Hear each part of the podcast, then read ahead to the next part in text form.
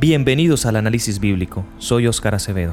Hola, soy Óscar Oviedo y nuestro análisis bíblico se titula Justicia, paz y gozo. Vamos a analizar este título. Nuestro título tiene una directa relación con el análisis de la semana pasada. Allí hablamos de los principios del reino de Dios y veíamos que esos principios están basados en el carácter de Dios.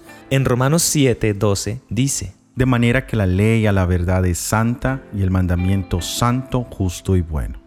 Podemos ver que Dios es santo, es justo y es bueno. Sus principios, la santa ley, también es así. Estas tres características son muy importantes. Ser santo, apartado o fuera de lo común y ordinario. Justo, ser recto, ecuánime, equitativo, imparcial, conforme a la justicia. Y bueno, con naturaleza para hacer el bien o con un valor positivo.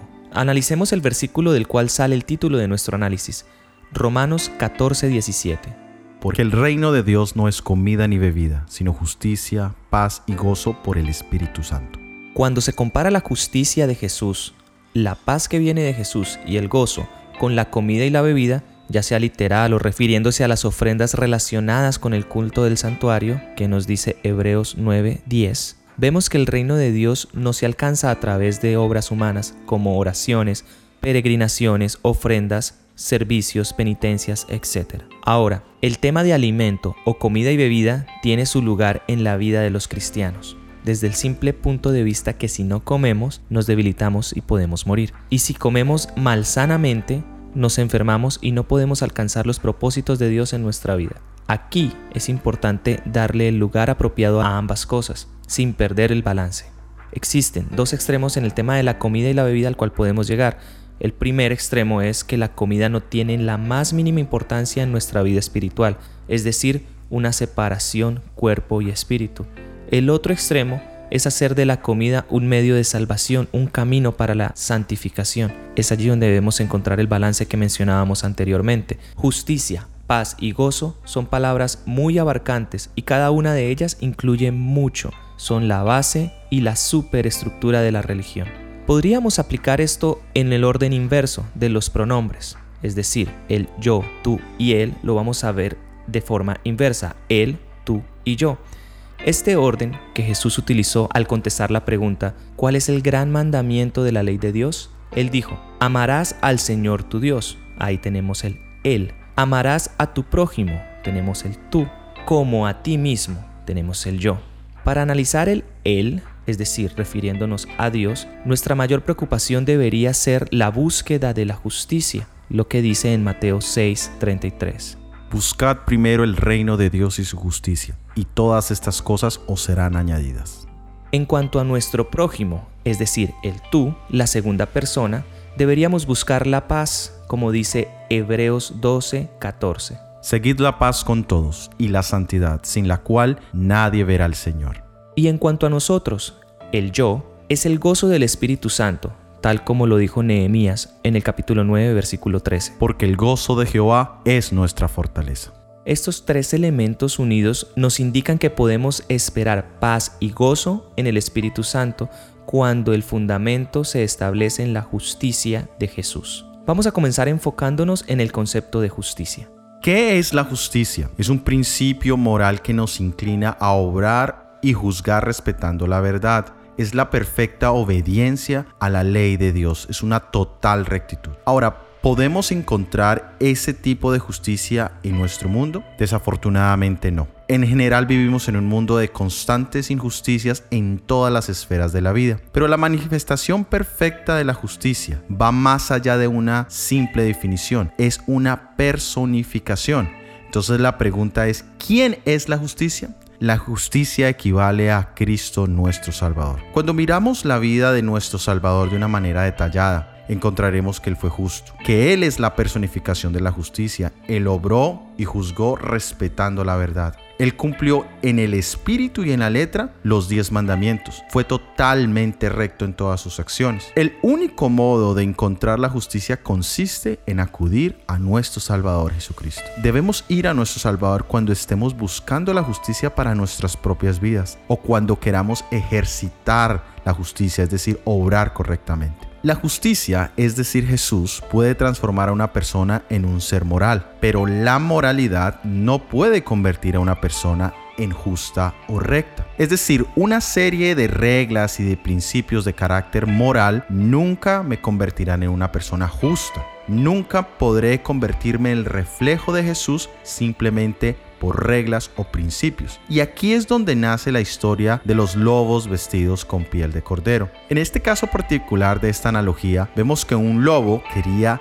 ser como una oveja. Le llamaba la atención la paz que veía en las ovejas, le llamaba la atención la alimentación de carácter vegano que tenían las ovejas, le llamaba la atención el cuidado amoroso que tenía el pastor hacia las ovejas. Entonces el lobo decide volverse oveja por los beneficios que ve en ellas. Se viste entonces como una oveja, decide comenzar a alimentarse como las ovejas y empieza a como ellas. Es más, aprende a balar, que es el típico sonido que hacen las ovejas. Pero en su interior tiene los mismos deseos que cuando era lobo. Él quiere estar en su manada, quiere cazar, quiere saborear la carne fresca. El experimento de vestirse, de ponerse en el papel de oveja, no logra transformar su naturaleza. Y a nosotros nos puede suceder exactamente lo mismo. Solo Jesús puede transformar nuestra naturaleza de adentro hacia afuera para poder llegar a ser personas justas y rectas delante de Dios y los hombres. Existen dos procesos en nuestra vida cuando decidimos buscar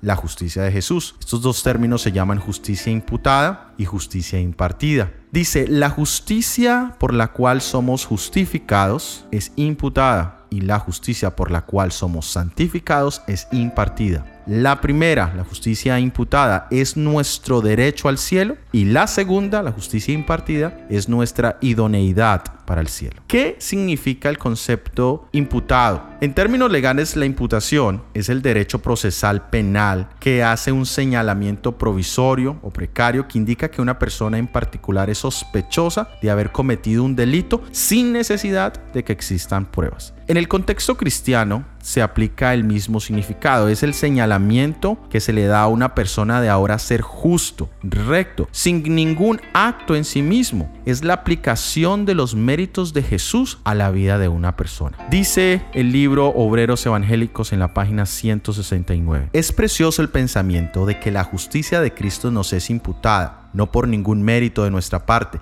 sino como un don gratuito de Dios. El enemigo de Dios y del hombre no quiere que esta verdad sea presentada claramente, porque sabe que si la gente la recibe plenamente, habrá perdido su poder sobre ella. Si consigue dominar las mentes de aquellos que se llaman hijos de Dios, de modo que su experiencia esté formada de duda, incredulidad y tinieblas, logrará vencerlos con la tentación. Esta fe sencilla que acepta al pie de la letra lo que Dios dice debe ser estimulada. El pueblo de Dios debe poseer la clase de fe que se aferra al poder divino, porque por gracia sois salvos por la fe, y esto no es de vosotros, pues es don de Dios. Aquellos que creen que por amor de Cristo Dios ha perdonado sus pecados, no deben, por causa de la tentación, dejar de seguir peleando la buena batalla de la fe. Su fe debe volverse cada vez más fuerte hasta que su vida cristiana, como sus palabras, declaren, la sangre de Cristo nos limpia de todo pecado. Ahora, ¿qué es la justicia impartida? Esta justicia no es nada más que el poder del Espíritu Santo en el creyente para producir santidad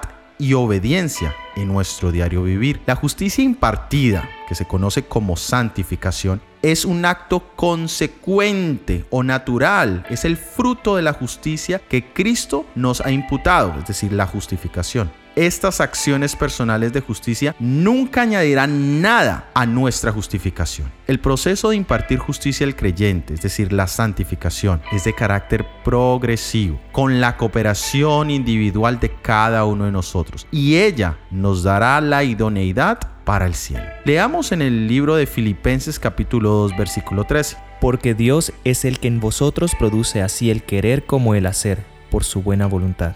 Ambos procesos, el de la justicia imputada y el de la justicia impartida, son obra de nuestro Señor Jesucristo. Nosotros solo entregamos la voluntad, ponemos la disposición a Él. Ahora veamos qué es la paz. Según la definición que conocemos mundialmente, es la situación o estado en que no hay guerra ni luchas entre dos o más partes enfrentadas. La Biblia nos define la paz en Juan capítulo 14 versículo 27. La paz os dejo, mi paz os doy. Yo no os la doy como el mundo la da. No se turbe vuestro corazón ni tenga miedo.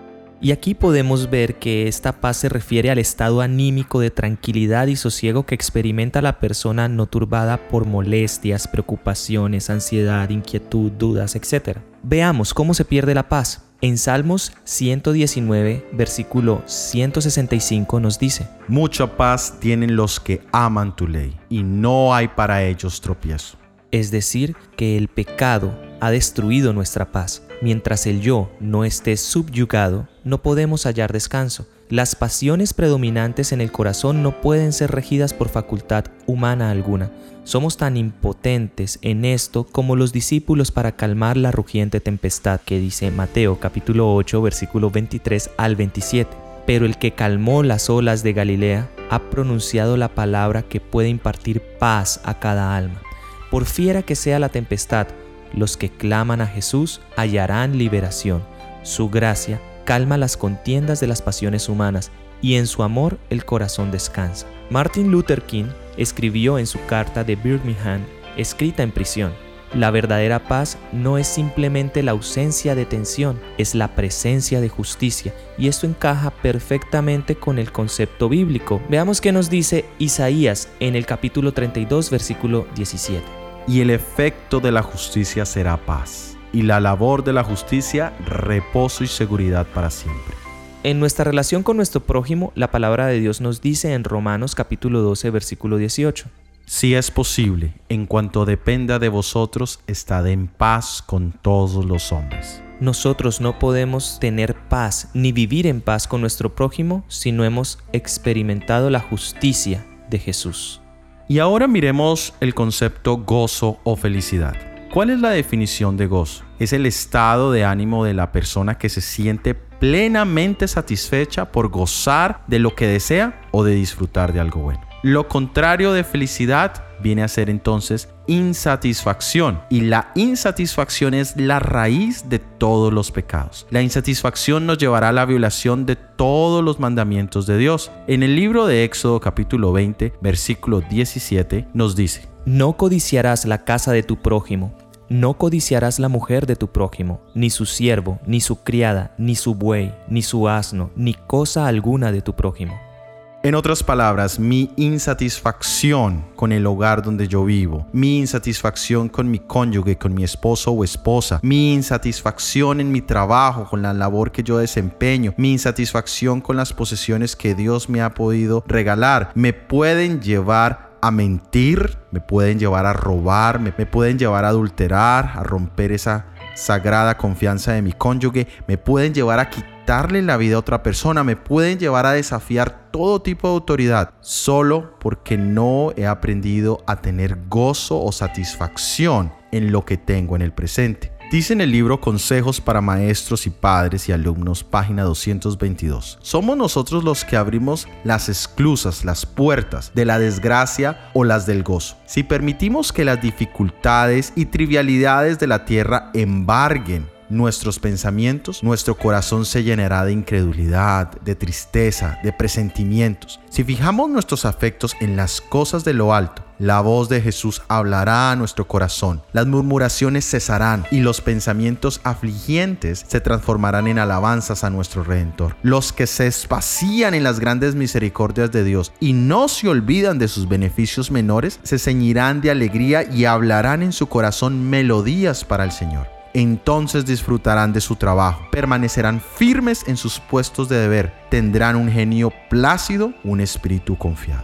Es decir, vivir en el presente y especialmente disfrutar lo que hacemos es la hora del Espíritu de Dios en nuestro corazón. Y eso nos lleva a valorar el hoy, porque el pasado nos puede llevar a una depresión si miramos nuestros defectos, nuestros errores, nuestros fracasos, y mirar hacia el futuro nos puede llevar a la ansiedad de no saber cómo será nuestro futuro. Solo permanecer en el presente nos garantiza la posibilidad de poder vivir vidas que tengan gozo. Y es importante que no dejemos que las dificultades o como dice acá, las trivialidades llenen mi mente. La felicidad que se procura por motivos egoístas, fuera de la senda del deber, es desequilibrada, espasmódica y transitoria. Pasa y deja el alma vacía y triste mas en el servicio de Dios hay gozo y satisfacción. Dios no abandona al cristiano en caminos inciertos, no lo abandona a pesares vanos y contratiempos. Si no tenemos los placeres de esta vida, podemos aún gozarnos mirando la vida venidera. Nunca podremos llegar a ser felices si el yo sigue controlando nuestra vida, si somos seres egoístas o orgullosos. Todo intento de alcanzar la justicia, de ser rectos, de tener paz con nosotros y con nuestro prójimo, o de ser felices sin nuestro Señor Jesucristo, nos llevará en un camino desequilibrado, intermitente y transitorio. Y la verdad central la encontramos en el deseado de todas las gentes, página 280. Todos los que eligen el reino del amor justicia y paz de Cristo y consideran sus intereses superiores a todo lo demás, están vinculados con el mundo celestial y poseen toda bendición necesaria para esta vida. En el libro de la providencia divina o volumen de la vida o el libro de la vida se nos da a cada uno una página. Esa página contiene todo detalle de nuestra historia, aún los cabellos de nuestra cabeza están contados. Dios no se olvida jamás de sus hijos. De esta manera hemos llegado al final de este episodio del análisis bíblico. Encuentra el vínculo al estudio completo en la descripción. Para la próxima semana tendremos el análisis bíblico titulado Sufrimiento por el Reino. Si ha sido de bendición, por favor compártelo con al menos una persona. Y para esta semana tenemos una pregunta para ustedes. ¿Cómo han experimentado la justicia, la paz y el gozo de Jesucristo en sus vidas? Déjenos sus comentarios. Este material ha sido producido por el Ministerio 147. Recuerden que pueden escucharnos en iTunes, Spotify, Google Podcast y en YouTube. Suscríbete y activa las notificaciones. Que Dios te bendiga. Amén.